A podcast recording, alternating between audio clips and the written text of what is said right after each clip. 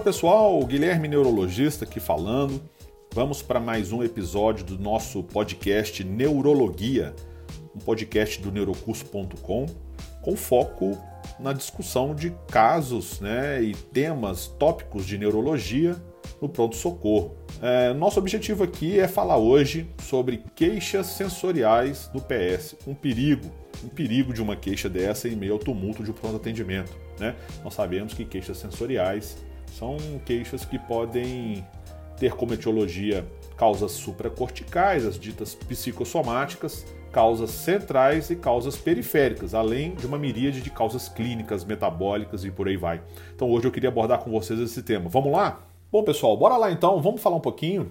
As queixas sensoriais, particularmente essas queixas de dormência, formigamentos, são muito comuns em pacientes neurológicos e não neurológicos também. Entretanto, a avaliação dessas situações pode ser muito frustrante e difícil no PS, mesmo para o neurologista. É, principalmente porque a natureza subjetiva dessa queixa, né, desse sintoma, tem várias etiologias, pode ter várias etiologias. Então, assim, a avaliação fica mais complexa ainda é, quando essas queixas estão no contexto de um paciente, por exemplo, que tem dor crônica, no caso dos fibromiálgicos. Então é essencial que a avaliação ocorra de forma sistemática, sempre no contexto da apresentação clínica do paciente, beleza? Então vamos lá. Primeira coisa, história. A história do paciente com dormência é muito, muito, muito importante. Primeiro, nós temos que determinar o que o paciente quer dizer com dormência. É, é uma queixa muito vaga. Alguns pacientes estão descrevendo, por exemplo, uma perda de sensibilidade, anestesia ou hipoestesia ou mesmo sensações distorcidas da percepção sensorial tátil, parestesias, por exemplo.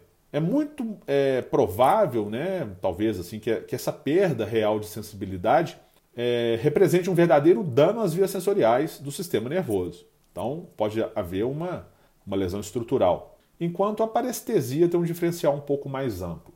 Existem algumas perguntas, pessoal, que são obrigatórias na hora da anamnese, quando estivermos diante de um paciente com queixas é, desestésicas, parestésicas. Primeira coisa é o início dos sintomas. Quando que esse sintoma começou? Depois nós temos que procurar identificar fatores precipitantes. Há algo que causa diretamente esse sintoma ou o piora? Outra pergunta, progressão. Essa queixa ela é constante, ela é progressiva, ela cresce, ela diminui. A distribuição somática da queixa, né? ela é apendicular, ela é axial, ela é simétrica, ela tem progressão do ponto de vista, ela migra ao longo é, do corpo do paciente. Né? Existem outras doenças que esse paciente tem, comorbidades. Quais são as medicações que esse paciente toma? Tudo isso é muito importante na hora de avaliar o nosso doente, incluindo a pesquisa de sintomas clínicos gerais, né? febre, dispneia, é, racho cutâneo e outras. A história medicamentosa, pessoal, não pode ser deixada de lado. A gente esquece de perguntar o que o paciente toma de medicação e é muito importante. Vários medicamentos, sabidamente, podem causar polineuropatia, né? sensações que vão levar a sensações desestésicas, parestésicas, por aí vai. Então, é, é, por exemplo, agentes quimioterápicos muito importantes, cisplatina, vincristina, né, talidomida, é, antibióticos como metronidazol, nitrofurantoína, TARV, né, zidovudina, estavudina, lamivudina, antiepiléticos como a fenitoína. Então, assim, a lista é enorme. Então, sempre procurar categorizar é, bem documentado aí que tipo de medicação que o paciente toma. Eu sei, pessoal, que num plantão é difícil a gente perguntar um pouco sobre história familiar e ocupacional nesses casos, né? Mas existem polineuropatias hereditárias e é muito importante a gente perguntar se na família há alguém com sintomas desestésicos, né? Ou, ou dificuldade de marcha, né? e outras alterações aí, pecavo, por aí vai, que o paciente possa apresentar. E na história ocupacional, muito importante se esse paciente trabalha, por exemplo, com tinta, com solventes, né? Porque ele pode estar exposto a metais pesados e isso vai sim, vai ser um alvo certeiro. O paciente que vem apresentando essas queixas, já está rodando aí em vários locais, sendo atendido, medicação, prescrição e nada resolve, e a queixa está progredindo, você tem encontrado alterações objetivas no exame e ele te relata que trabalha com produto tóxico, isso te ajuda muito a, a, um potencial diagnóstico correto aí da queixa que esse paciente tem, né, dessa queixa sensorial. Nós temos sempre que tentar casar o exame clínico, Com a história, com a anamnese. E essa é uma busca incansável, principalmente se tratando de uma queixa de parestesia no pronto-socorro, uma queixa perigosa. Não vamos pegar aí atalhos cognitivos e sair dando um diagnóstico qualquer coisa.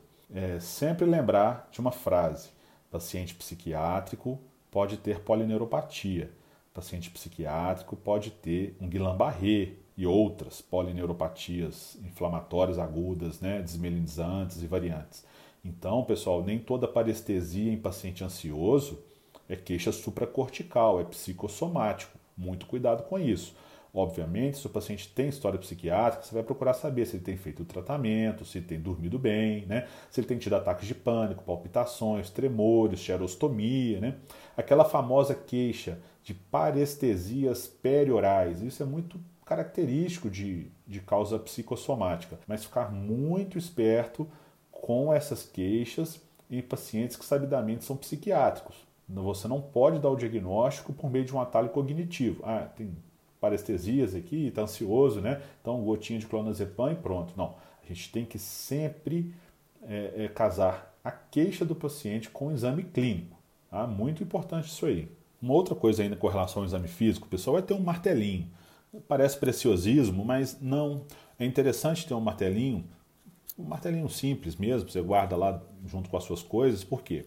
Fazer um exame de um paciente com síndrome desestésica, que está relatando pior, progressão dos sintomas, né? Está ficando com o pé caído, dificuldade de marcha, apareceu nos membros superiores, né? Teve um pródomo viral, gripal, diarreia.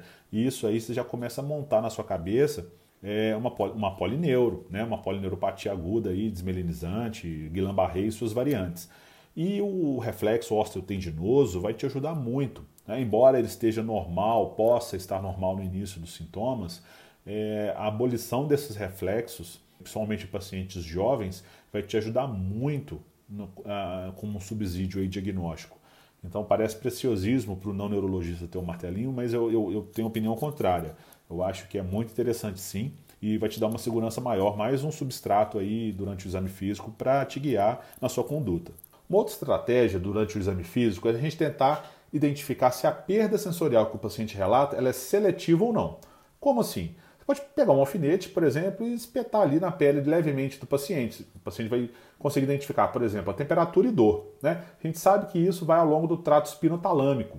É diferente de você usar um diapasão e testar a sensibilidade vibratória, que vai no sistema cordonal posterior da medula. Então, eh, se você achar incongruências topográficas durante esses testes, isso fala a favor de uma causa realmente estrutural. Então, isso é interessante a gente testar, tentar achar a seletividade da perda sensorial. O exame clínico, nosso objetivo é topografar coisas. Né? O neurologista gosta de topografar as coisas. Então, é, aqui não poderia ser diferente. Então, após uma anamnese bem colhida, bem explorada, com aquelas perguntas que nós falamos, você vai partir para o exame físico. No exame físico, a primeira coisa que você tem que tentar achar a borda bem definida da queixa desestésica que seu paciente está te relatando. Não é incomum, durante o exame físico, é você não achar alterações objetivas. Então, o paciente queixa e na hora, então é subjetivo, na hora do exame objetivo você não encontra alterações. Isso, como eu disse, não é incomum. Mas sempre você tem que procurar topografar lesões é, e procurar, durante o exame físico, bordas definidas. Né? Claro, nós não vamos ficar aqui decorando os dermátomos todos, né? Quem é neuromuscular, neurologista que mexe só com neuromuscular, tem essa familiaridade maior, mas às vezes para o neurologista geral, ou mesmo para o clínico, fica difícil ficar guardando todos os dermatos. A gente sabe ali algumas raízes mais específicas, né? Então nada te impede, existem vários aplicativos aí, o Medical Q1, você pode ir lá consultar e ver é, durante o exame físico quais são as raízes que você está testando. Ah, isso aí te dá uma referência boa e não te deixa é, tão perdido. Outra situação no exame físico, pessoal, é, são alterações sensoriais que, vamos dizer, seguem limites, aspas, artificiais. Vou te dar um exemplo. O paciente que relata parestesia que é congruente com a linha do couro cabeludo, na, na região frontal, por exemplo. Ou o paciente que relata parestesias na linha da mandíbula. Pacientes que relatam uma perda da sensação vibratória na linha média do crânio, na pelve ou no externo. Isso fala a favor de causa psicossomática. Lembrar do AVC. Muito cuidado com AVCs que cursam com uma síndrome sensitiva pura. No caso do, da classificação de Banford, o AVC LAX, ele tem cinco subsíndromes. Uma delas é a síndrome sensitiva pura, é aquele paciente que vai apresentar uma queixa de mediada, por exemplo, uma parestesia fácil braquiocrural, à esquerda, por exemplo, ou à direita. Então lembrar, queixas de mediadas, a gente tem que lembrar de causa central, tá bom? Então, muito cuidado com o AVC, síndrome LAX, que cursa, que pode cursar com uma de suas variantes, que é a síndrome sensitiva pura. Uma outra situação também não, não menos frequente, que é a mielite transversa, que é uma lesão inflamatória aguda da medula espinhal, que geralmente afeta um ou mais segmentos é, da medula. Então, os pacientes podem apresentar, por exemplo, uma paresia, uma síndrome sensitivo motor associada, né? Então, uma fraqueza e desestesia e incontinência urinária. Muitas vezes os pacientes podem relatar até nível sensitivo. Então, durante o exame clínico, interessante você tentar achar um nível sensitivo. É, o diagnóstico então vai depender da história clínica, de um bom exame físico, exame de neuroimagem, principalmente ressonância, para a gente tentar achar lesões estruturais da medula espinhal e muitas vezes a punção lombar. Muitas vezes assim, a gente realmente faz muita punção lombar quando a suspeita é mielite transversa. Então a gente procura aí causas inflamatórias, por exemplo, neuromielite óptica, né, que é uma doença que pode cursar com um surto de mielite, esclerose múltipla e outras doenças desmelinizantes. Então, interessante, o diagnóstico tem que ser rápido. Nesses casos, é, boa parte deles vão receber é, pulsoterapia, corticoide, né, de, em altas doses por via intravenosa, então postergar o diagnóstico não é legal. Lembrar mielite transversa, procurar sempre né, nível sensitivo e queixa de incontinência urinária ou fecal. Também não podemos esquecer das crises convulsivas. Né? Lembrar, crises focais ou parciais que afetam o córtex somatosensorial. Elas podem causar episódios estereotipados de sintomas sensoriais, por exemplo, de mediados. E aí o grande diagnóstico diferencial é um evento cerebrovascular, né? É um AVC. Então pode ser um stroke mimic. Parece um AVC, mas não é uma crise parcial. Então os pacientes podem apresentar parestesias transitórias, né? algumas vezes até paralisia de Todd.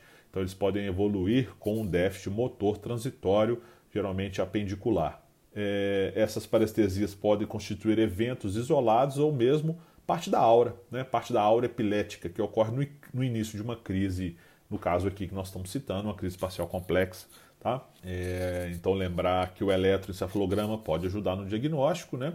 E você vai ter que esmiuçar aí na, na história clínica se o paciente já tem eventos paroxísticos prévios que passam desapercebidos, né? paradas comportamentais, lapsos, né? olhar vidrado. Então, um paciente que, se for criança, por exemplo, está evoluindo mal na escola, dificuldade de aprendizado e por aí vai.